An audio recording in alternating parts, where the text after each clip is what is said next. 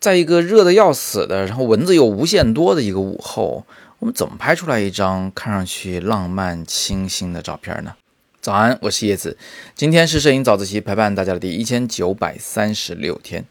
你们现在看到了这张照片，就是在一个这样的环境中拍摄的，不仅非常炎热，而且蚊子真的是是铺天盖地啊，就赶也赶不走，被咬得满身都是包。模特自然是非常辛苦啊，但是作为摄影师，我不可能让他这个空手而归，对吧？总得留下点好照片才能离开这个地方。那要怎么拍呢？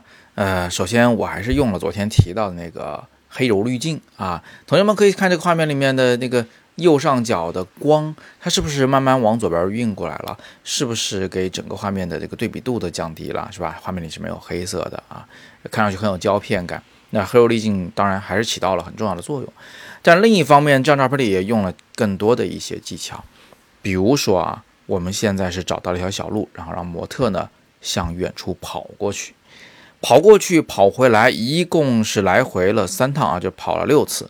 照片呢一共留下了两百零二张，呃，就这一张我自己是特别喜欢的。为什么喜欢呢？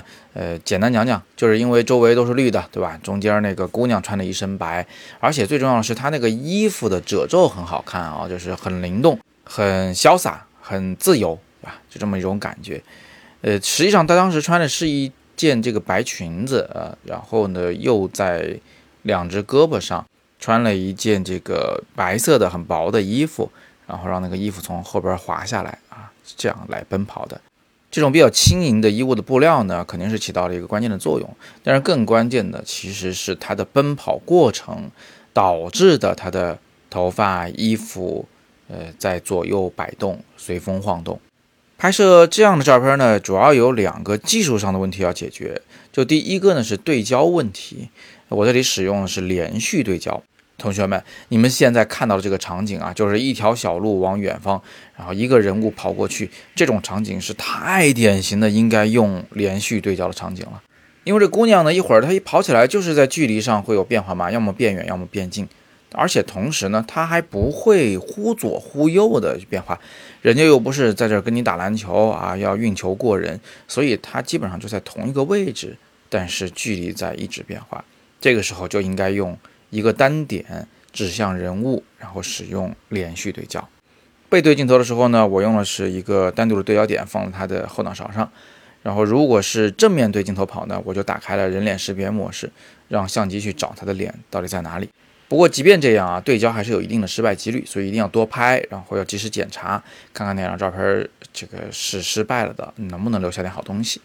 那另外一个方面就是抓拍怎么办？呃，到底哪个瞬间好，我们可是很难去抓拍到的。好在现在的相机都有比较高速的抓拍模式，我这个相机好像是每秒十几张吧，我没有打到最高档啊，最高档它有每秒六十张的，我觉得没必要，我打了个每秒十几张，然后就一直连拍。拍完以后呢，再在电脑上慢慢的去选，慢慢去找，看看哪一张就是头发呀、衣服的褶皱啊都非常的完美。那最后呢，我喜欢这张照片，其实还有一个原因，就是它好像有一种要回头的趋势。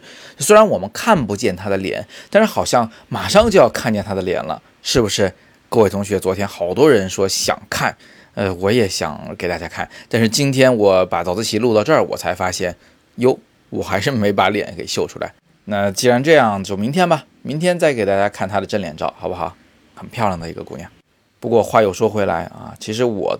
作为自己来说啊，我还是很喜欢拍背影的，因为我觉得它的想象空间很大，我们也更容易把这样的画面跟自己的人生经历啊，跟自己的生活给结合起来。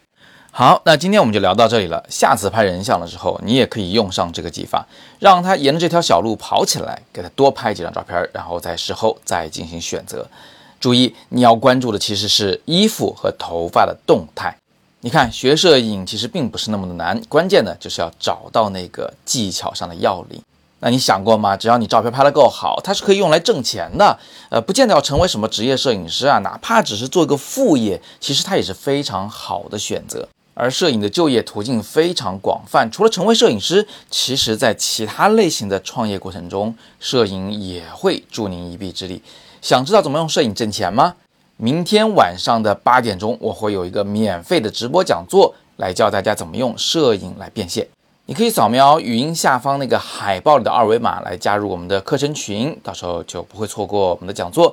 或者呢，您可以戳今天的第二条图文链接来详细了解讲座的内容。如果你有正在创业的朋友或准备要创业的朋友，也欢迎把这个讲座分享给他，请他一起来看。